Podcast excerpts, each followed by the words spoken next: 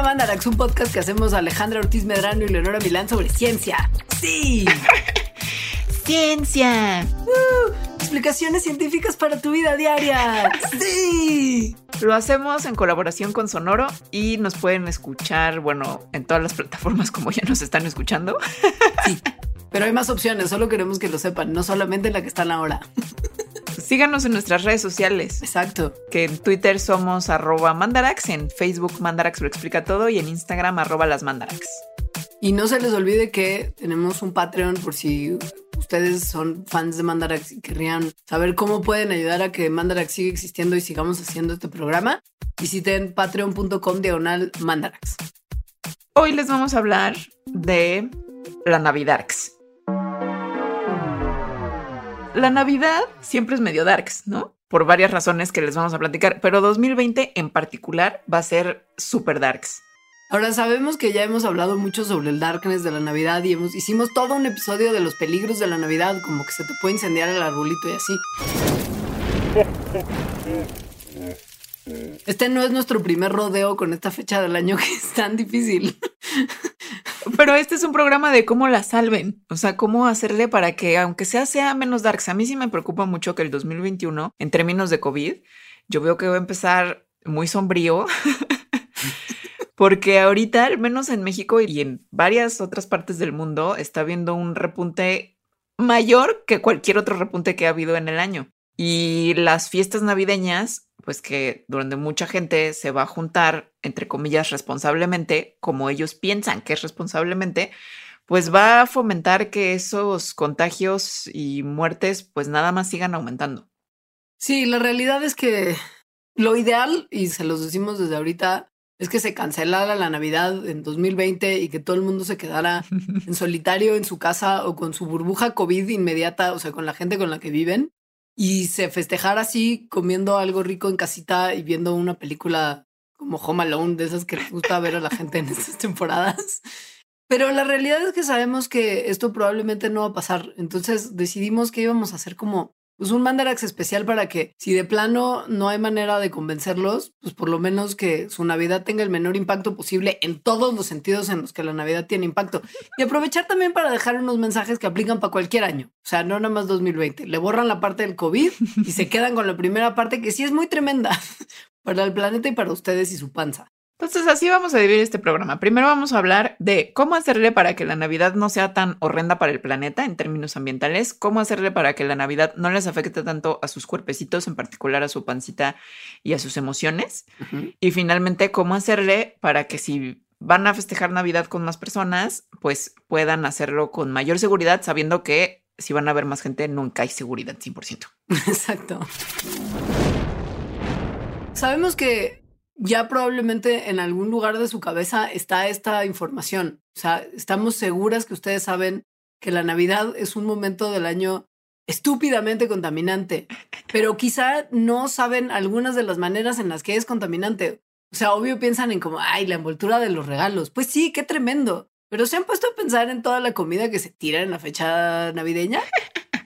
Bueno, y no nada más en fecha navideña, el desperdicio de comida es una cosa tremenda en el mundo. Cada año en todo el mundo se desperdicia un tercio de toda la comida que se produce para consumo humano. Esos son 1.3 mil millones de toneladas. No, no, no, no, no somos un asco. Eso, o sea, ese 1.3 mil millones de toneladas, que es un número como poco imaginable, creo, sería suficiente para alimentar al doble de personas que actualmente viven en desnutrición. Sí, yo justo en, mi tesis de doctorado en algún momento lo platico. Y es como de, a ver, no es que nos tengamos que estar rompiendo lomo para tratar de producir más alimento, porque en este momento se produce todo el alimento que necesita toda la humanidad para estar bien y más. El problema es que no se distribuye bien y lo que sí se distribuye se desperdicia. O sea, eso de que no, necesitamos empezar a pensar en nuevas formas de producción de alimentos porque no alcanzan. Caca de toro. Es piñísima. O sea, caca de toro. Por lo, o sea, en algún momento quizá pase, pero hoy, hoy 2000, así, no sé cuántos de diciembre nos están escuchando, 2020, cero ese es el caso. Eso es en el mundo. Ahora, en México se desperdician 20.4 millones de toneladas de alimentos. es un lapsus muy bonito lo que acaba de pasar. es el coraje saliendo de tu, Exacto. De tu corazón.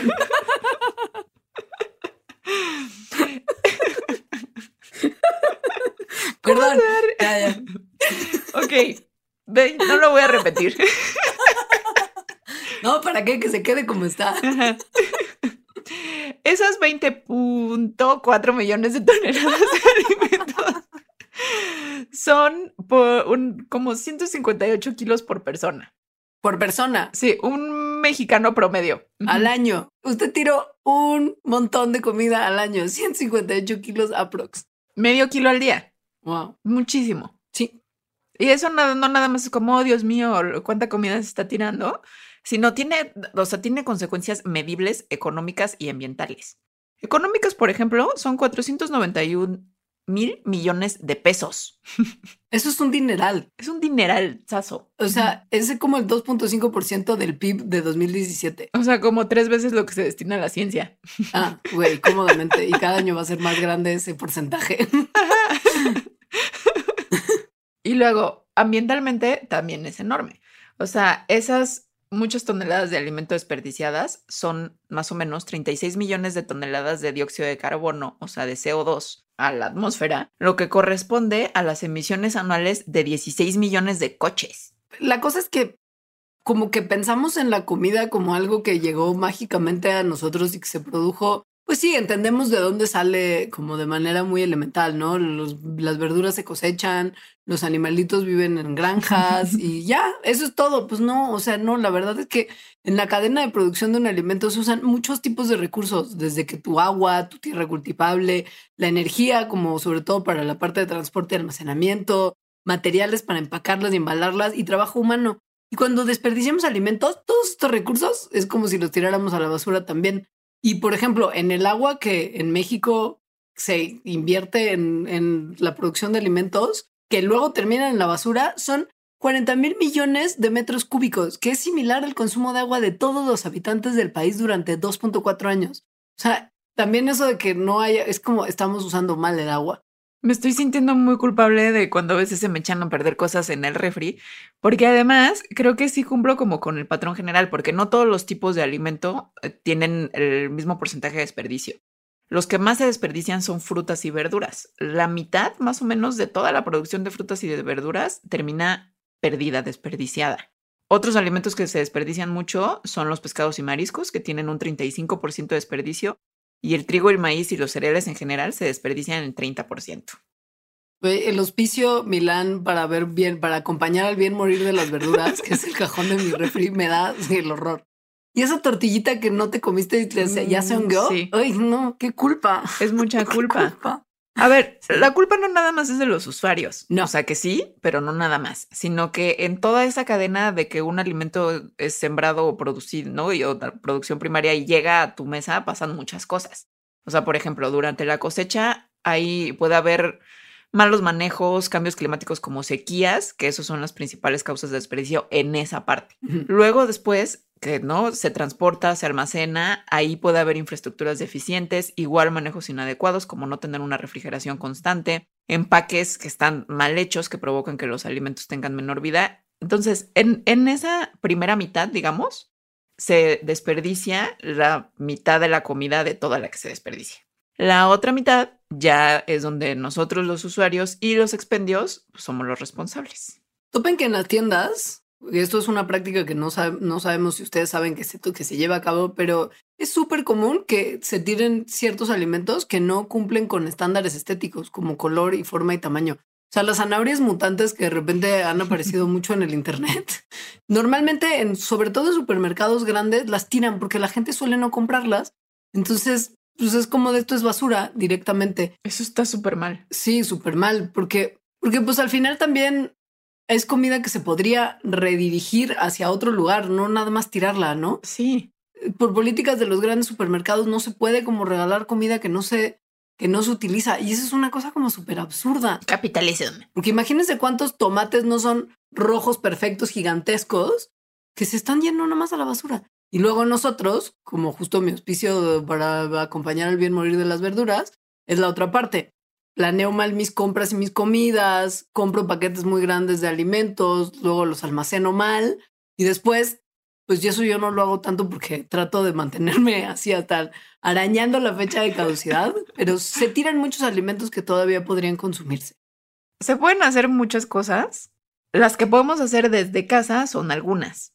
Por ejemplo, planear bien las comidas y solo comprar lo necesario. No elegir las frutas y verduras basado en su apariencia estética. O sea, si están feas, eso no significa que van a saber mal o, o que no se pueden comer. Es más, mejor cómprenlas ustedes porque si no, nadie las va a comprar y se van a tirar. Si usted ve así la zanahoria, así como con dos bracitos, como de por favor, llévame a mí. Sí, llévenla. Sí. Es bien importante saber cómo leer las etiquetas. O sea, porque las etiquetas hay unas que dicen consumir mejor antes, hay otras que dicen caducidad, hay unas que dicen fecha de consumo preferente o consumir preferentemente antes de. Esas de consumir mejor antes, fecha de consumo preferente, consumir preferentemente antes de, es la fecha a partir de la cual un producto deja de tener todas sus cualidades de manera íntegra, o sea, como su color, su sabor o su consistencia. Después de esa fecha puede que cambien un poquito, pero eso no representa ningún peligro para la salud. Entonces se las pueden seguir comiendo, no las tiren. Ahora, si dice fecha de caducidad, igual si esa es la fecha límite en la que se considera que las características sanitarias y de la calidad del producto ya no proceden. Después de esa fecha, obvio, no se tienen que vender, pero tampoco se deberían consumir, porque ya ingerirlos se considera un riesgo para la salud. Es como la fecha de vencimiento del producto. Yo varias veces he comido cosas, eso sí, después de la fecha de caducidad y tampoco es que me haya pasado nada. Yo también, sobre todo si es poquito después de la fecha de caducidad. Exacto. Sí, el, por ejemplo, productos lácteos como yogurt y así, uh, sobre todo el yogurt como que dura un montón más de la fecha de caducidad porque las mismas bacterias que tiene, según yo, están así manteniéndolo como prístino y fresco y perfecto. Y dura más y yo me he comido yogurtito si no pasa nada. Pero la cosa es que lo abres, lo hueles, checas y si ves que te sabe exactamente igual a como te habría sabido cinco días antes de la fecha de la etiqueta, pues ya te lo comes. Sí. Luego también algo muy importante es que cuando los productos son locales, pues las distancias que recorrieron obviamente son menores. Entonces el transporte y el tiempo de almacenamiento fue menor y eso también eh, evita el desperdicio de alimentos. Si ya vieron que su fruta, verdura o comida o lo que sea se está echando a perder y ya vieron que no se la van a comer, se vale regalar o donar comida. Y en México hay un par de opciones que están buenas para que ustedes consideren donar sus cosas que ya no necesitan alimenticio, ¿no? Y también que ustedes se puedan beneficiar de otros que donaron cosas, porque funciona de las dos maneras.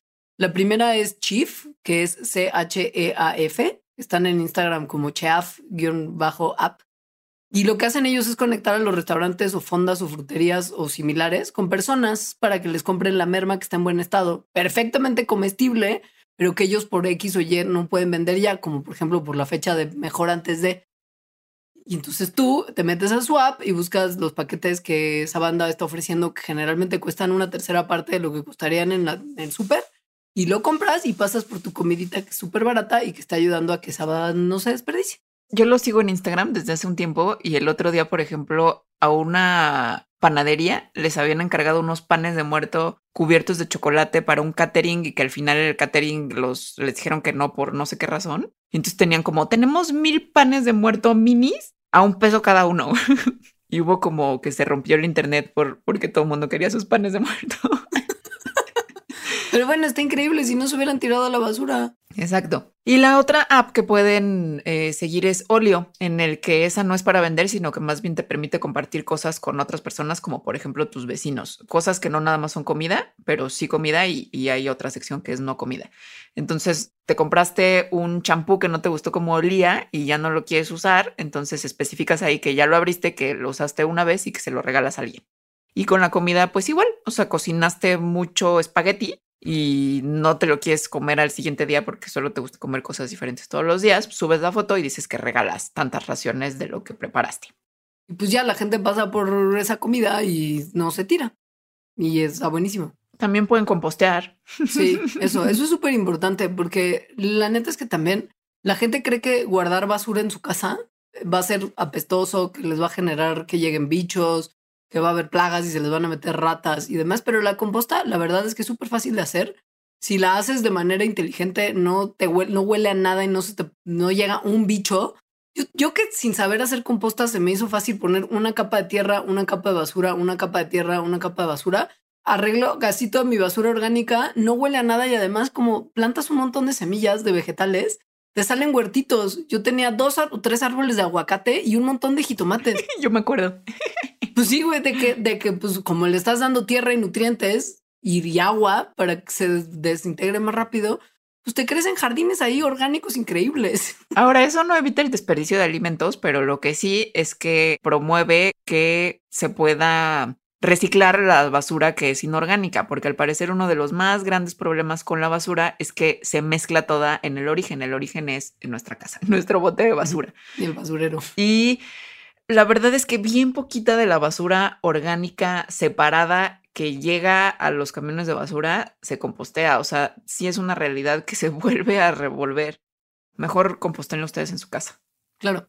Y lo que está muy bien como para tener en mente siempre que no tiene tanto que ver como con desperdicio ya como tal, sino cómo tratar de disminuir la cantidad de recursos que se ponen en tu comida, ¿no? O sea, al final, si haces como un conteillo rápido de qué te estás comiendo y cuántos recursos naturales se ocuparon para que, se, para que tu plato pueda existir, algo que está súper bien tener en mente es que no le pongamos cosas animales a todo. ¿No? Como que de repente es muy fácil como de, sí, me voy a comer este sopecito, pero le voy a echar un montón de crema y queso y queso Oaxaca encima también como para que se derrita y, es como, pero ese sopecito también estaría rico con puros frijoles y salsa verde y lechuguita. No le tienes que poner encima tantos productos animales. Y en la Navidad es como muy común y en, como momentos de cocinar para otros, es de, si puedes gratinarlo todo y si le puedes poner como pedazos de carne encima del gratinado, qué mejor, y volverlo a gratinar encima de los pedazos de carne que le pusiste, ganador plato para todos. Y es como de, si le quitas un par de productos animales, ya tu impacto, el impacto de tu comida para más gente va a disminuirse un montón. O sea, no le tienen que echar crema, queso y salchichas a todo. Resumen. Ahora, también con la comida una cosa que pasa mucho en Navidad es que se cocina de más, se hace muchísimas cosas, sobran y eso eh, en algún momento va a acabar en el bote de basura. Todos sabemos que nadie se acaba todas las obras, no se, no se engañen a sí mismos. Sí, entonces ahí la recomendación es planeen bien la comida que ya lo habíamos dicho y bueno, de todas formas háganse la idea que va a haber sobras y entonces planeenlas bien también cómo guardarlas. Por ejemplo, si van a tener invitados, que al rato vamos a hablar de que no deberían tenerlos, pero bueno, Díganles que lleven toppers. Esta es la parte que aplica para cualquier otro momento de la vida y no nada más para 2020 COVID year. Díganles que lleven toppers para que no tengan que envolver las cosas en un papel aluminio que después va a estar todo cochino y no se va a reciclar, seamos, seamos honestas cuando guarden las cosas en su refri, guarden las que se van a echar primero más adelante para que no se quede ahí como arrumbado, eh, guardado en una servilleta que entonces no sabes qué es y luego lo abres y es como un museo de honguitos. y que sí te lo vayas a comer. Exacto. Y pues esto es una cosa que en realidad ya no necesariamente tiene que ver con comida, pero sí tiene que ver con comida también, si acaso usted es una de esas familias. Navidad esta es la parte en la que como que es más obvio cómo se contamina, pero está llena de desechables. El papel con el que envuelves, los empaques de todo lo que compraste, porque nos da el consumismo, o sea, nos da durísimo el consumismo. Nos están vendiendo todo el tiempo cosas en los comerciales, en la tele y en el radio y así. Te, hacen creer que le tienes que dar regalos a la gente para demostrarle su amor. Y los envuelves. Y esto es piña. Exacto. Y los envuelves porque, ¿qué? O sea, como que, ¿cómo les vas a dar un regalo a las personas sin envolver? Y la realidad es que también hay un montón de gente que como no quiere hacerse cargo de lavar platos y vasos después de una comida grande o de una cena grande como el caso de la navideña, pues prefiere utilizar platos y cubiertos y vasos desechables para que pues ya nada más la gente tire su plato a la basura cuando termine. Y esto es súper contaminante y francamente se lo pueden evitar porque ya de por sí por toda la regaliza del consumismo la producción de residuos sólidos en Ciudad de México nomás, pero esto es algo que probablemente ocurre en todos lados, aumenta 30% en comparación con el resto del año. Está horrible eso. Entonces eso es justo envolturas, paquetes, em, haces fiestas y tienes desechables, hay un montón de propaganda publicitaria también contribuye en ese 30%, eh, hay un montón de electrodomésticos y foquitos navideños. Entonces, más o menos el, eh, o sea, de eso que aumenta, la, de un tercio viene de empaques y contenedores vacíos, o sea, desechables que podrían no haberse utilizado. Y luego encima, como también nos están diciendo que hay que cambiar nuestros aparatos electrónicos porque es Navidad y Black Friday y el buen fin y todo eso, es como de ¡ah! momento ideal para cambiar el teléfono o el smartwatch o la tablet o la compu o lo que sea. La tele. Ajá. Y a la mera hora, pues ni siquiera sabemos cómo lidiar con los desechos electrónicos. Por ejemplo, datos del Instituto Nacional de Ecología y Cambio Climático nos muestran que el 42% de la banda que renueva sus aparatos electrónicos los tira directo al camión de basura, como, como si fuera así, ya sabes, como si fuera una bolsa de papitas. El 34% los regala, el 13% los almacena, el museo del, del aparato viejo es un clásico también, y 11% los vende nada más. Pero esto es un problema porque estos desechos tienen que manejarse por especialistas que primero revisan qué partes se pueden reutilizar y luego destruyen aquellas que pueden causar daños severos al suelo y al agua si eventualmente llegan al depósito sanitario. Entonces, bueno, si ya lo va, si ya se va a comprar otro celular, por favor, trate de averiguar dónde es que se pueden como reciclar estos productos electrónicos y que se desechen bien. Una manera fácil de hacerlo es visitar ecolana.com.mx. Ahí hay varias instrucciones. Y además, bueno, sí visiten ecolana.com.mx porque yo, por ejemplo, aprendí que las medicinas también se tienen que tirar de una forma especial. Obvio. Que si te sobró tu cremita que te compraste en el súper hace ocho años y nunca la usaste y ya huele horrible, tampoco se, o sea, en realidad casi nada se puede tirar nada más hacia la basura. Y ahí en Ecolana te, te muestra los lugares a donde puedes llevar eh, cosas para que sean desechadas correctamente. ¿Sabes que hay además en Ecolana? Hay como muchos eh, centros de acopio donde reciclan productos que no son fáciles de, reciclar en otros, como unicel y vidrio, por ejemplo. Viene de todo. O sea, de repente en los centros de, acopio de, de, desperdicio que hay desperdigados por la ciudad clásicos, lo que te aceptan es como papel, aluminio y discos compactos y cosas así, pero no te aceptan otro tipo de materiales más complejos. Y en los centros de reciclaje que aparecen en Ecolana, sí te aceptan un montón de cosas que en otro lado no. Aceite viejo, en fin. Sí. Ahora, la Navidad, aparte de ser un momento de mucha presión planetaria y ambiental, es también un momento de mucha presión para nuestro propio cuerpo. Para nuestro templo.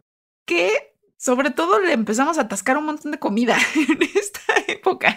Que no entiendo además por qué insisten en atascarse de la comida navideña que a mí personalmente me parece horrorosa. Pero entiendo que esa es una discusión para otro momento y no la vamos a tener. Lo que sí es que la gente es como de, mm, voy a comer hoy como no he comido nunca, hasta que mi estómago reviente. Yo hacía concursos con mis primos de a ver quién comía más en la cena navideña y de Año Nuevo. No, güey. Sí, una vez uno no se podía mover. No. El que ganó, obviamente. Obvio. Bueno, por lo menos ganó. Entonces, esto sabemos que sucede. Yo ya no lo hago desde hace muchos años, que es comer un montón, atascarse y comenzarte a sentir mal.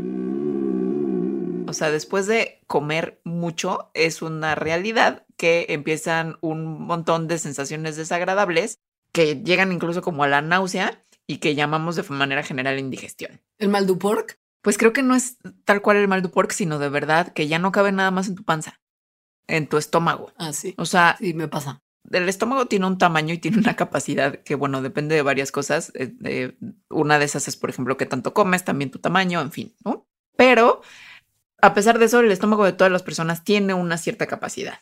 Y cuando comes más de esa capacidad o lo, o lo atascas, o sea, lo llenas a su capacidad máxima, empiezan esta serie de problemas. ¿No? Se da, dan como náuseas, no te, empieza a doler, empiezan estas sensaciones pues muy comunes de indigestión. En algunas ocasiones, si las náuseas se ponen muy acá, pues puedes vomitar. Que en realidad el vómito es la manera que tiene el cuerpo de sanarse a sí mismo porque hay un montón de presión en el estómago, porque está lleno de comida que te comiste. Ahora, hay varias medicinas que pueden ayudarte con esto, pero lo mejor que puedes hacer es más bien prevenirlo al no comer más de lo que cabe en tu estómago.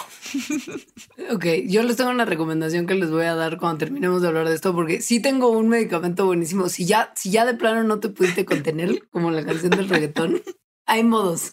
Pero bueno, a ver, comer grandes cantidades de comida le pone mucha presión a tu sistema digestivo y hace que te vuelvas una persona más gaseosa e hinchada. Y sobre todo las cosas que nos encanta comer en México, así nos encanta, son las que más producen gas, que son las comidas grasosas y las comidas condimentadas y picantes, con bebidas carbonatadas como chesco. Entonces, La coquita. o sea, cualquier día de comida mexicana es lo perfecto para que tu estómago diga what no. Entonces, ¿qué se puede hacer? Primero, tomar en cuenta que algo que no contribuye para nada a esto de la gaseosidad y la inflamación es comer rápido. Tienes que comer despacito para que de alguna manera tu cuerpo como que agarre un poquito la onda de, que ya llegó la comida al estómago y no te pida que sigas comiendo. Ahorita vamos a hablar un poco más de eso, pero tomen esto como la máxima de su vida. Coman lento. No estén tomando líquidos mientras comen, sino que espérense al final de la comida para, para tomarlos y reduzcan los tamaños de las porciones de las comidas que saben que son gaseosas, es decir, las grasosas y las irritantes. Hay veces que sí viene el mal tu pork, que está generalmente asociado a que pues, no te puedes mover, te da como un montón de flojera, te sientes con la mente nublada, con mucho sueño. Eso no es normal, amiguitos. O sea, el cuerpo no se debe sentir así después de comer. Si te sientes así con mucha fatiga y que de verdad no das una, es la manera que tiene el cuerpo de decirte que algo hiciste mal. Y eso que hiciste mal fue comer demasiado. Cuando comes demasiado, el cuerpo requiere más energía para, para metabolizar la comida que te comiste y entonces eso pone a muchos de los órganos como a sobretrabajar, sobretrabajar para hacer este metabolismo y además para guardar en algún lugar el exceso de comida. Además, hay varios cambios hormonales que alteran la fisiología y los procesos fisiológicos, que son lo que hace, que una de las cosas que hace que nos sintamos más letárgicos y con sueño. Por ejemplo, la insulina. Cuando comes un montón de comida, entonces eh, se saca, ¿no? Glucosa, la, la, comida tiene glucosa y entonces eso hace que el páncreas empiece a secretar más insulina para que la glucosa pueda entrar a las células. Cuando hay un exceso de glucosa en la sangre, entonces los niveles de azúcar, como le llaman, pues suben. Eso al principio da como un subidón, pero después, como llega la insulina, entonces eso empieza a dispersar la glucosa que había en la sangre, hay un subidón de insulina y después de un ratito, ese subidón de energía muy momentáneo se viene para abajo y es el bajón total, que viene acompañado de un bajón de azúcar también. Eso es lo que hace que te sientas pues con sueño y que no está bien. A ver, y no es tan difícil evitar comer de más. Se puede lograr, amigos. De verdad que sí. Hay que tomar en cuenta que nuestro estómago tiene como unos receptores que le indican qué tanto se puede estirar. Nuestro estómago en realidad es chiqui cuando está vacío. Tiene como el tamaño de una lata de refresco. Uh -huh, como el puño. Pero se puede expandir como para sostener el equivalente a de 2 a 4 litros de cosas cuando está totalmente lleno. O sea, piensen que su, su latita de coca se convirtió en un cepelín de coca de 2 litros a 4 litros del gigante. O sea, tu estómago puede hacer eso, pero no, no debe. Ahora, mientras tu estómago se va eh, como va creciendo poco a poco conforme lo vas llenando, los nervios, porque está lleno de terminales nerviosas, que están en ese, en ese órgano, le mandan señales al cerebro diciendo, oye, ya. a ver, estoy medio lleno, estoy muy lleno, no más este cepelín de coca no es lo que necesitamos, para, por favor. Y lo que tenemos que hacer es aprender de alguna manera a escuchar estas señales que nos está mandando nuestro estómago y hacerles caso. Y además hay como hacks para que esas señales lleguen más rápido y no tengas que comer tanto para que realmente tu estómago diga, ya me llené. Ahora van a ver cuáles son, están padrísimos. Una muy fácil es primero tomar un poquito de agua, porque el agua, como cualquier otro líquido, pues entonces va a llegar y va a llenar una parte de tu estómago. Entonces se va a empezar a estirar y el estómago, cuando empieces a comer, pues va a mandar estas señales de que ya está más llenito antes. Entonces te vas a sentir satisfecho o satisfecha en un momento anterior a que ya hayas comido de más. Por ejemplo, si te tomas par de vasos con agua antes de la comida, a diferencia de que si te comes una canasta de pan, no, el agua no se comprime dentro del estómago. O sea, no es literal que le puedan caer cosas como más cosas encima y se aplaste lo que está dentro. Como un pan que sí se aplasta. Exacto. Porque eso pasa en el estómago, o sea, no crean que no. Entonces, no, no, te, con que te tomes dos vasitos de agua, te vas a sentir como pre lleno antes de la comida. O bien está llena, eso no te va a durar. Pero si como 10 minutos antes de la comida te tomas un par de vasos de agua, vas a llegar a comer con menos hambre y probablemente termines comiendo menos, porque para el momento en el que tu estómago cachó que en realidad le estabas engañando con pura agua, ya va a tener comida de verdad adentro que le va a decir como, ah, no, bueno, ok, me engañaron, pero la verdad es que también sí ya hay comida, entonces ya está. Ya, ya puedo dejar de pedir más alimento.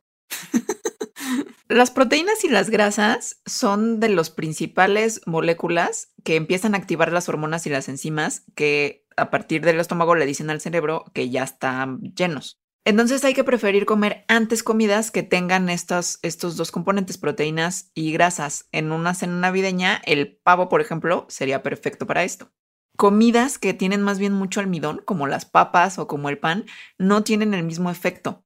Entonces, si te traen la canasta de pan antes y te empiezas a atascar de pan, eso no va a mandar, no va, no va a despertar las mismas señales químicas que le harían sentir a tu cerebro que ya está lleno y que ya está saciado. Entonces, lo mejor sería empezar con las proteínas. Porque además los carbohidratos lo que sí hacen es no te, no te digamos, pero sí hacen que tus niveles de insulina se disparen.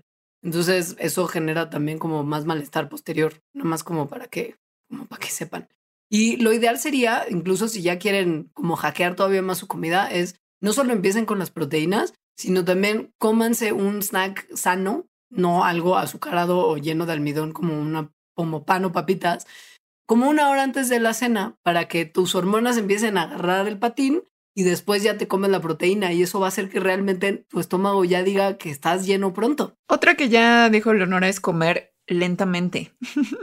una de las razones por las que nos atascamos es porque hay una demora en que el cerebro se dé cuenta de que estás atascado de comida y de que tu estómago en realidad está atascado de comida. Es decir, tu estómago ya está lleno y sientes como que no, porque pues el cerebro es lo que está sintiendo. O sea, como que tarda en llegar la señal. Ajá, entonces la, señal en realidad todavía no es como de sigue comiendo, no pasa nada. Y en el momento en que ya llega la señal es demasiado tarde. Si comes lentamente, entonces haces que esta señal que se tarda, porque es lo que se tarda, que más o menos se tarda como unos 20 minutos, como estás comiendo de manera lenta, entonces pasan esos 20 minutos, todavía no estás súper lleno y el cerebro puede decir, ok, párale ya. Eso se relaciona pues con disfrutar la comida. O sea, porque si estás como realmente clavado o clavada en, no, oh, qué rico sabe este espagueti, que es el que hacía mi abuela todos los años.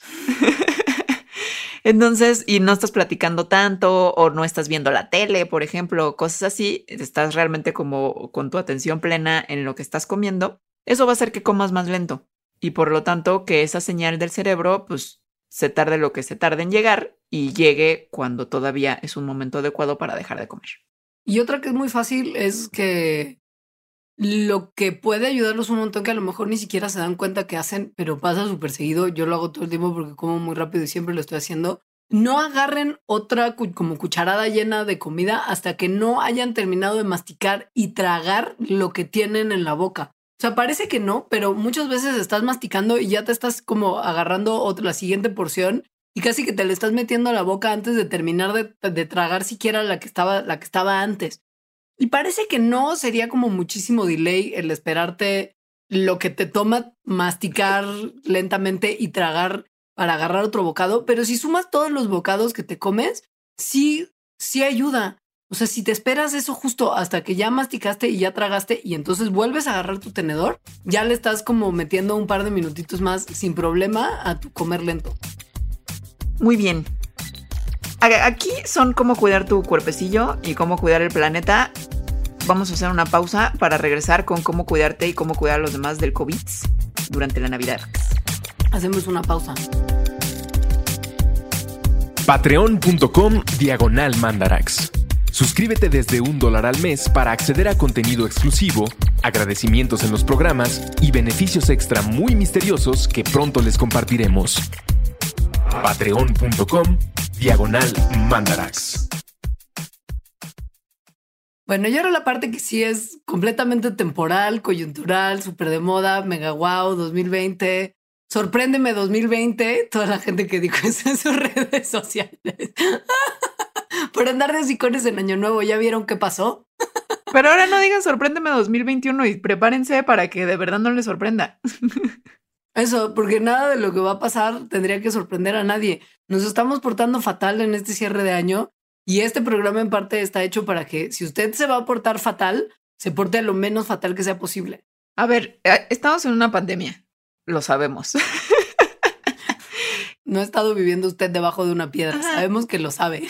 Y estamos en, mundialmente en uno de los peores momentos en varios lugares del planeta. México es uno de ellos. Ahorita en diciembre hay entre 8 y 9 mil contagios nuevos cada día, que es lo más alto que ha habido en estos nueve meses de pandemia. No fue en agosto, no fue en julio, no fue en abril, que todo el mundo estaba muy asustado. Es ahorita. Sí. En un mes, más o menos en cuatro semanas, subió al doble el número de contagios diarios y el número de muertes diarias. O sea, sí estamos muy mal. Muy mal. Y sabemos que se oye increíble la idea de, ay, Navidad, por fin, sentarme en la mesa con mis amigos y familia después de tanto aislamiento y de tanto estar preocupados en este año que parece que ha durado siglos. Pero la realidad es que en este momento la recomendación principal es limita tus actividades a las que son esenciales para tu vida diaria, como si tienes que salir, hazlo porque tienes que ir al súper o a trabajar y no hay manera de negociarlo, pero no salgas por convivir socialmente. Y si tienes que viajar para ir a esa convivencia social, peor, no viajes, no salgas, no. Esto no es una cosa que tenemos que hacer como nada más como a título personal, ¿no? Porque no es como nada más de que tú te estás poniendo en riesgo a ti y a las tres personas a las que ves. El riesgo es una cosa muy tremenda que no está limitada a las personas que se reunieron. Piensen que la transmisión del virus es como, como que se le prenda fuego a un árbol en un bosque súper denso que además está seco. Si se prende fuego a ese arbolito que es su círculo navideño y que alguien tiene COVID y le pasa ahí, esa gente va a ir y va a ver a otras personas después y va a convivir con otras personas. Y entonces ese fuego que empezó en un árbol se va a expandir a todo el bosque en cortísimo, que es lo que está pasando ahorita. Por eso hay una pandemia, básicamente. Entonces vamos a decirles como una serie de preguntas y sus respuestas que seguramente son preguntas muy comunes o situaciones muy comunes. Esto mucho está sacado de textos de James Hamlin, que es un escritor de The Atlantic y que justo cada año hace una serie de preguntas navideñas y este año las dedicó al COVID. A ver. Me siento un poquito mal, pero igual y no es COVID. De hecho, me hice la prueba para el COVID y me salió negativo. Entonces, ¿puedo ya juntarme con gente, incluso afuera, no? O sea, va a ser en un patio, no va a pasar nada. No. ¿Has visto, ¿Has visto la cuenta de Instagram del abogado? Sí. Imagínenselo. Dice, no. No. Una prueba negativa no es suficiente para asegurarte de que no tienes el virus. Especialmente si todavía no tienes síntomas, pero aunque todavía los tengas, porque como dijimos en un mini mandarax pandémico, una prueba de PCR, por ejemplo, que sería la mejor que se podrían hacer, puede confirmar si tienes el virus, pero hay falsos negativos, es decir, no puede asegurar que definitivamente no lo tengas, sobre todo si fue hace poquito que empezaste a sentirte mal o si fue hace poquito que te juntaste con alguien que tiene coronavirus. Siguiente pregunta. ¿Tendría mi familia que hacer lo que hacen en todos los restaurantes y centros comerciales? Que se ve que es súper profesional y que nos va a salvar a todos de la pandemia, que es tomarnos la temperatura antes de entrar? No, y tampoco los restaurantes ni los comercios ni nadie tendría que estar haciendo eso porque no sirve de nada. Es súper menso, de verdad es que yo no puedo creer. O sea, a mí me nada más me han tomado la temperatura con sus pistolas todas chafas y me ha salido menos de 34 grados y es como de banda, estaría como yo muy enferma si tuviera la temperatura corporal así. Hubo alguien que me contó que le había salido 28 grados. Es como de, güey, la gente muerta no puede ir al mall. A mí me han salido 32 y les digo, oigan, pues estoy muerta. en fin, no nada más es porque la están tomando mal, que evidentemente te la están tomando mal si te sale abajo de 35, digamos, sino porque dan esta sensación de, de seguridad que es muy falsa y que puede ser peor. O sea, incluso eso, si la estuvieran tomando bien, el hecho de que alguien no tenga fiebre o sea, que te salga, tienes tu 36.5, tu 37 normal, no es una información importante que signifique algo sobre si tienes o no tienes coronavirus y si puedes entrar a un lugar a compartir mesa con más personas. O sea, si para el momento en el que desarrollaste fiebre, probablemente ya llevabas varios días siendo contagioso. Entonces, ya para ese momento es como de no, pues chido, no, no es. Y además puedes, puedes tener coronavirus y no desarrollar fiebre. Recordemos que los síntomas varían de persona a persona y hay gente que le pega diferente y hay gente a la que le da de otras formas. Entonces, no, no es para nada una cosa que dé ningún, ninguna información vital que permitan cuidar nuestra seguridad y además nos da una falsa sensación de seguridad. Y la gente entonces como, no, perfecto, no tengo fiebre, estoy súper sana, 28 grados, está, está increíble. Es algo súper inútil. Súper inútil. Ahora, ¿Qué tan más seguro es hacer una reunión, una comida en el aire libre que adentro de casa? Mucho más seguro. prácticamente toda la transmisión del virus ocurre adentro de lugares. Y la información que tenemos de las investigaciones que se han hecho hasta ahorita señalan que cuando la gente se reúne en encierro y no al aire libre, una persona infectada tiene como 20 veces más probabilidad de transmitir el virus a que si la misma reunión se estuviera llevando a cabo afuera. Entonces, pues ya no hay problema, hago todas mis reuniones afuera, me abrazo, me beso con todos y juego botella, pero al aire libre. No.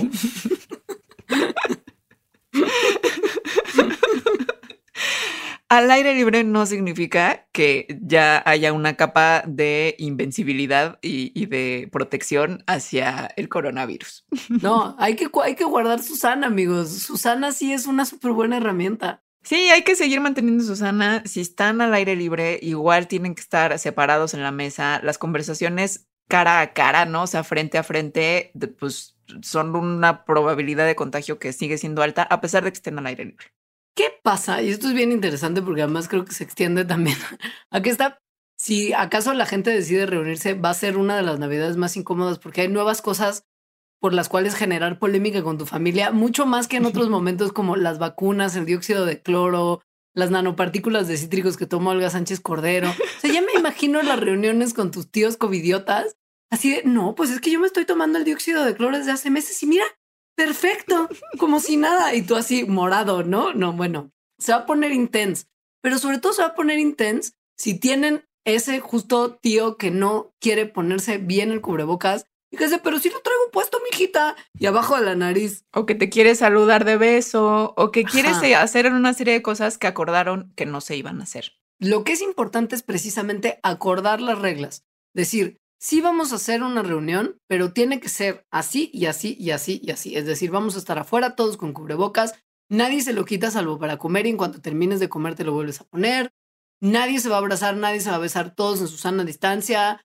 Si se acordaron esas reglas y alguien que no cree en esas cosas igual decide ir, tendría que estar obligado a acatarlas, porque sabiendo previamente que iba a tener que hacer eso, tomó la decisión de asistir al convivio y entonces está de alguna manera como obligado a entonces hacer lo que se comprometió a hacer. Sí. Sí. Y no peleen con sus familiares sobre el tema de la... O sea, miren, la Navidad de por sí es desgastante y uno justo siempre encuentra como modos de pelear con la familia, pero en este caso en particular va a estar bien erizo que dentro de como el momento de, de esparcimiento y así, si ustedes son sobre todo, por ejemplo, la única persona que cree en las buenas costumbres y en, y, en, y en la ciencia y demás, y el resto de su familia no lo cree, no se compre ese problema, no los va a convencer en Navidad. Lo único que va a lograr es tener como una cena súper incómoda y que no lo vuelvan a invitar nunca a las reuniones familiares. Tal vez sea mejor no ir a esa Navidad. Eso podría ser un excelente consejo. Yo creo que hay mucha gente planeando reuniones pequeñas. O sea, por ejemplo, mm, mi abuelita y mi tía están viviendo en Guanajuato juntas y se están cuidando un montón porque mi abuelita ya tiene 90 años y quiero ir yo con mi mamá y mis hermanos que vivimos todos juntos en la misma casa y también nos estamos cuidando un montón. Entonces, ¿qué tan riesgoso es eso? Pues aquí les recomendamos que escuchen el programa de La vida es un riesgo carnal, donde justo hablamos de esto. O sea, no hay actividad que, tenga riesgo cero. O bueno, que te quedes en tu casa sola o solo. Si vas a ver personas que no viven contigo, pues eso ya es riesgoso en sí. Entonces, mm, si hay una persona de 90 años, tu abuelita en este caso, pues eso también cuenta, ¿no? Porque el riesgo de que se contagiara a ella, pues es más grande, digamos, de lo que le podría pasar. Entonces, más bien ahí es sopesar todas esas cosas y ver si realmente los riesgos son, más bien los beneficios son mayores que los riesgos que están haciendo. Y spoiler, probablemente la respuesta es no. Entonces dejen, o sea, dejen de como hacerse del corazón de pollo y pensar, es que mi abuelita está tan sola. Es como, no, no quieres matar a tu abuelita de COVID. Por favor, este no es el momento de ser sentimentaloide y cursi, sino de ser absolutamente frío de cabeza como calculadora y tremenda y no, literal, no tocarte el corazón. Decir, si estoy poniendo en riesgo a alguien, entonces no puedo convivir con esa persona. Pues sí. Y sí, probablemente se ofendan y se saquen de onda y esté triste su Navidad, pero vale totalmente la pena. O sea, en este caso no hay ninguna discusión. Y sobre todo porque, a ver, hay una cosa en la que creo que mucha gente está viviendo una falsa sensación de seguridad porque es como, ay, no, pues si yo ya me he reunido varias veces con gente, y sobre todo con mi familia desde el principio de la pandemia y nadie se ha enfermado porque la verdad es que la mayoría de los casos de COVID-19 son súper leves. Y la realidad es que con este virus no es como que, a ver, te da... No es como que el hecho de que se reúnan muchas personas hace que se genere virus de COVID y le dé COVID a la gente. Sí. O sea, no es así, no es como blanco o negro. Sí, no es A igual a B, no es reunión igual a COVID y muerte y destrucción. Ajá. Puede haber reuniones en las que no sea así, pero sí puede haber reuniones en las que alguien tenga COVID y alguien no sepa, pero tiene un factor de riesgo y entonces esa persona sí se enferma y se muere. No vale la pena echarse el volado para ver cómo va a ser tu reunión. Si va a ser de las, ay, no pasa nada. Y sí, alguien tenía COVID, pero le dio leve y lo único que pasó fue que no tuvo gusto ni olfato durante un mes. Y hay reuniones en, Juanita está en el hospital y está intubada. Entonces, no, no jueguen, no jueguen como a esa ruleta rusa, no, no vale la pena. Ahora, igual lo van a hacer, ¿no? Ya decidieron, tal vez se cuidaron, se encerraron dos semanas o no, en fin, no importa. ya decidieron que van a viajar para reunirse con otras personas para festejar algo en estas fechas. ¿Cuáles son los modos de transporte más seguros para viajar? Nada más tomando en cuenta la transmisión de coronavirus, no tomando en cuenta emisiones de carbono, nada, ¿no? Nada más transmisión de coronavirus. Bueno, pues la más segura sería que caminaras. Sí, o anduvieras en bici. Sí. La siguiente sería que te fueras en un coche con personas que están en tu burbuja. Ahora, creo que en, en México, por lo que yo he visto, se entiende muy mal el concepto de burbuja y ahorita aquí no lo vamos a explicar, pero burbuja no es la gente con la que te has estado viendo. No. Burbuja sería gente que no ve a nadie más que a los que se ven ahí. Después ir en el metro, siempre y cuando este no sea el metro de la Ciudad de México, porque necesitarías ser un metro muy bien ventilado y que toda la gente trajera cubrebocas. Y en el cuarto lugar está volar.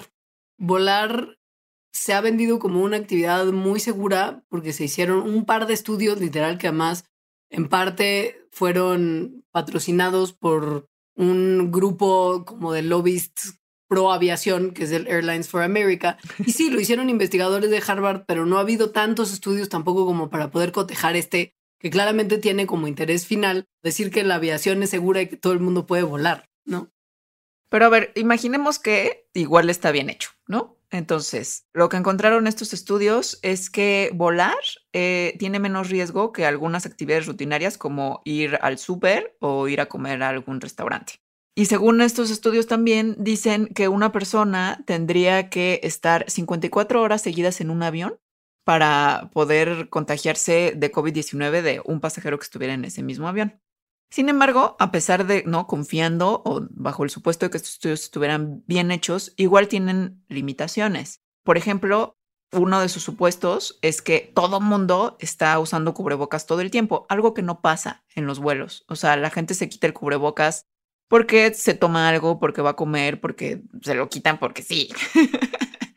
Ahora, estos estudios tampoco toman en cuenta que cuando te subes a un avión, no nada más estás en el avión. O sea, de hecho estás generalmente más tiempo en el aeropuerto que en el avión. Sí. Y no tomaron en cuenta esos riesgos. O sea, el riesgo de estar en la sala de espera, de comer en el aeropuerto, de bajarte por tu maleta, etcétera. La quinta y última, y eso sí no lo hagan nunca, por favor, es viajar en un auto con gente que está fuera de tu burbuja. O sea, si deciden ir a la reunión familiar con los amigos de su primo que les dices van a dar un aventón porque van ellos también hacia allá y su primo vive en Pachuca y entonces van a compartir coche para ir a Pachuca. No. Híjole, en ese, en ese caso es mejor, mejor no ir, porque además la ver- verdad es que Pachuca en invierno hace un montón de frío. y No es así que digas particularmente bonito y como que solo hay pastes y tuzos, y entonces no es necesario. Una de las razones por las que el coche está con, con gente que está fuera de tu burbuja está abajo de un avión donde obviamente estás con gente y más afuera de tu burbuja es porque los aviones tienen estos filtros EPA que filtran un montón de partículas súper chiquitas, tan chiquitas como el coronavirus, y los coches no. Eso. Digo, el coche se le puede abrir la ventana y como que ventilarlo un poco y demás. Y si todo el mundo tiene cubrebocas, pues igual y disminuye un poco el riesgo. Pero mejor no, mejor no jugar, mejor no, jugarle. ¿Para qué? ¿Para qué? No, La verdad es que. ¿para qué? Y es un poco, es un poco como esa la sensación de, de, de todo esto. Es como, sí puedes y hay maneras de hacerlo como de manera segura, pero ¿para qué? Va a ser un como momento complicado el invierno, sobre todo en países que, que tienen inviernos más rudos o en ciertas zonas de la República Mexicana donde hay inviernos más feos. Y en realidad sí pueden como evitar ponerse en riesgo en general de cualquier cosa. O sea, como que ir a hacer alguna actividad que implique que se pueden como romper la pierna y tengan que ir al hospital a que los operen, igual y no es un buen momento para estar en el hospital. Piensen en la saturación de hospitales que va a haber cerca de fin de año y a principio de año. Piensen que no van a querer ir con la pierna rota de hospital en hospital a ver a dónde los pueden recibir, que les vaya a dar COVID en una sala de espera porque alguien no sabía que tenía. Qué sé yo, mejor de verdad este es un momento como para guardarse y cuidarse en todos los sentidos y no estar andar haciendo burradas. Eso tiene que ver también con lo que están comiendo, con que si la vacuna de la influenza, que sería una buena idea que se la pusieran, porque no se quieren enfermar de influenza durante una pandemia, aunque la pandemia sea de otra cosa. La influenza está horrible. O sea, es un muy mal momento para ir al doctor o al hospital por cualquier cosa. Sí. Súper sí. Ahora, mucha gente con, con, con esto que estamos diciendo y otras cosas, pues se siente abrumada, tal vez no va a ver a su familia, se siente preocupada y una buena manera de despejar estas emociones es ayudar. Sin embargo, ayudar ahorita, pues tampoco el trabajo, digamos, voluntario en, un albergue o algo así, pues tampoco es una buena idea. Pero hay formas de apoyar, se las ponemos en la bitácora. O sea, hay mucha gente que está apoyando de manera segura a otras personas que en estos momentos pues van a ser pues más vulnerables, sobre todo por el invierno. Así que si eso lo quieren hacer, pues hagan. Súper sí. ¿Qué pasa si ustedes son el club del Yolotón y les vale que eso todo lo que les dijimos y deciden que aun cuando todo parece indicar que no vale la pena arriesgarse, se van a arriesgar y van a festejar Navidad porque YOLO? Bueno, lo que hay que pensar de verdad es qué podemos hacer para arriesgar en la medida de lo posible lo, lo menos a nuestra familia y seres queridos. Por ejemplo, se puede considerar un profundo y de verdad muy serio y riguroso aislamiento antes de la Navidad. O sea, es obvio que si te sientes enfermo, pues no vas porque qué, irresponsabilidad sería esa. Pero recuerden que en esta pandemia tenemos el factor sorpresa de los asintomáticos. Entonces, lo ideal sería que en los 14 días antes de la Navidad se aíslen completamente, tipo de verdad de no ver a nadie y no tener contacto con nadie y no salir, para asegurarse que el día que van a su cena navideña ustedes estén libres del virus como tal. Mientras más días mejor, o sea, 14 días es lo ideal. 14 días es lo ideal, 10 días es mejor que 5 días, 5 días es mejor que nada. O sea, porque tampoco es como 14 o nada, y pues como ya no fue 14 YOLO, pues no. O sea, al 13 todavía hazlo, ¿no? Y si no al 12, y si no al 11. Sí, totalmente. Ahora, durante la cena o, o, la comida, el festejo que vayas a tener, podrían diseñarlo de una manera que mm, quite ciertos riesgos o los vaya minimizando. Por ejemplo, tal vez no que compartan toda la comida, sino que haya en vez de un pay gigante donde todo el mundo está cortando con el mismo cuchillo, pues pais pequeñitos, ¿no? Porciones individuales. No hacerlo en la noche porque hace frío, sino en el día y entonces que sea afuera, ¿no? Que sea en el patio, que sea en el jardín. Hacer un picnic en vez de la tradicional cena navideña. Tener una fogata, cosas así. Sí, sus, sus locaciones lo permiten, ¿no? Entendemos que pues, de repente no se puede, pero si van a estar en un departamento de 60 metros cuadrados, 12 personas, va a haber muy pocas posibilidades de que realmente eso sea COVID safe. Sí. Entonces consideren conseguir la, la sede más grande y abierta y ventilada que se pueda, en la medida de lo posible. O no hacerlo. Eso, eso, que eso siempre es lo ideal. Esto es como nada más el apartado del Yolotón. Sí. Es bien importante que tengan en mente que el que lo estén haciendo en casa, o sea, en su casa y ustedes confían en su casa y en sus condiciones de seguridad, es hacerlo en tu casa no es sinónimo de que lo estás haciendo bien y seguro, porque en realidad nos sentimos mucho más relajados en nuestra casa que en otros lugares como un restaurante o lo que sea. Y eso puede significar que a veces bajamos la guardia. De hecho, eso es por lo que se cree que ha habido todo este repunte de casos, que la gente es como de, ay, pues bueno, o sea, igual sí no estoy saliendo a bares ni nada, pero pues estoy viendo a mis amigos todo el fin de semana, todos los fines de semana aquí en la casa y pues no pasa nada porque estamos siendo súper cuidadosos. En casa, tranqui. algo tranqui, sí, ajá. Sí. Cuatro de la mañana, así todos. No, y de hecho hay un estudio que acaba de salir que está súper interesante en el que ven en muchísimos países, eh, categorizan eh, medidas que tomaron esos países para ver cuáles han sido las más efectivas en bajar la tasa reproductiva del virus, es decir, que el número promedio de a cuántas personas está contagiando cada persona contagiada. Acuérdense que queremos ese número abajo de 1. Ahí es cuando la curva va para abajo. Claro. No arriba de 30. Y lo queremos en cero para que ya no haya pandemia. Sí, sí. Y según este estudio, la estrategia más efectiva en bajar este número ha sido la cancelación de reuniones pequeñas, de reuniones de menos de 50 personas. Esto quiere decir todas las reuniones familiares que puedan pensar. También quiere decir cerrar restaurantes y cerrar tiendas, pero justo, o sea, lo más efectivo en a lo largo de muchísimas, de decenas de países ha sido cancelar reuniones pequeñas. O sea, las reuniones pequeñas son los lugares donde hay más contagios. ¿Qué hacemos? Hay que saber bien decir que no.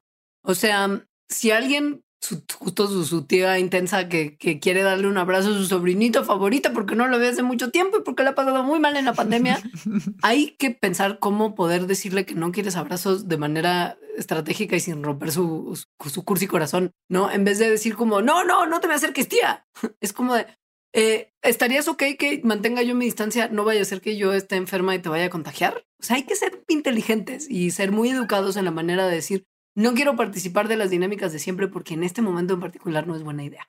Ahora, hay cosas que se pueden hacer para que la casa sea un poquito más segura de COVID sin que eso signifique que sea segura. Por ejemplo, pues mantener la distancia, como ya dijimos, tener ventilación, o sea, si no hay oportunidad de hacerlo en exteriores, pues entonces la ventilación es súper importante. Si tienen toda la casa cerrada, mala idea. Mala. Tengan corrientes de aire por la casa, o sea, abran puertas y abran ventanas y que el aire esté circulando. tienen que considerar también que quizá si la reunión era siempre en casa de su abuelita y es la persona más vulnerable de su familia, igual es bueno que el tío más joven sea el que este año sea el anfitrión de la Navidad, porque al final el virus puede quedarse en superficies un tiempo considerable, como ya lo saben ustedes muy bien. Entonces, si todo el mundo llega y deja sus rastros de virus en casa de la abuelita, pues igual y la abuelita de repente por alguna cosa de arrastre se mete el virus en la narizota y se enferma. Entonces, igual y que ella sea la anfitrión este año, no, no es la cosa más inteligente. Y si quieren ya también reunirse y así, y como para evitar que justo la gente escupa un montón en la cara de los demás y en los muebles del tío, que sí fue el anfitrión, es no pongan música, porque como en los restaurantes, lo platicamos también en La Vida es un Riesgo Canal, en el momento en el que hay música, y sobre todo música fuerte, la gente tiene que hablar más fuerte para que se le escuche, y hablar más fuerte significa que estás escupiendo más. Ahora, el alcoholito. si van a tener estas medidas de seguridad, como por ejemplo mantener la distancia y cosas así, pues si toman alcohol, eso seguramente va a relajar esas medidas. Entonces, el alcohol, sabemos, se toma más durante la noche o en las comidas. En la mañana poca gente toma alcohol, amigos. Entonces, igual, igual y consideren pues que hacer esto más temprano, ¿no? Si eso va a reducir su consumo de alcohol y por lo tanto reduciría que relajen las medidas que están tomando. Bueno, y si beben de día y así, y pues ya ni modo, este, no hubo la posibilidad de, de eliminar ese factor, pues igual y que, que, su brunch de día, pues sí sea como en el outside, reúnanse en el bosque de Chapultepec y hagan una especie de picnic navideño con mimosas. Está, está ok, mejor que ir a hacer la cena en un lugar encerrado con frío, que no puedes ni abrir las ventanas porque todo el mundo se está congelando y, y, entonces mejor así calientitos y, y todo mal para la ponzoña. Y sí, bueno, recuerden que la Navidad es una fecha arbitraria y que si quieren festejar con la gente, tal vez sea mejor festejar cuando no haya riesgo de que les puedas contagiar un virus que les puede matar.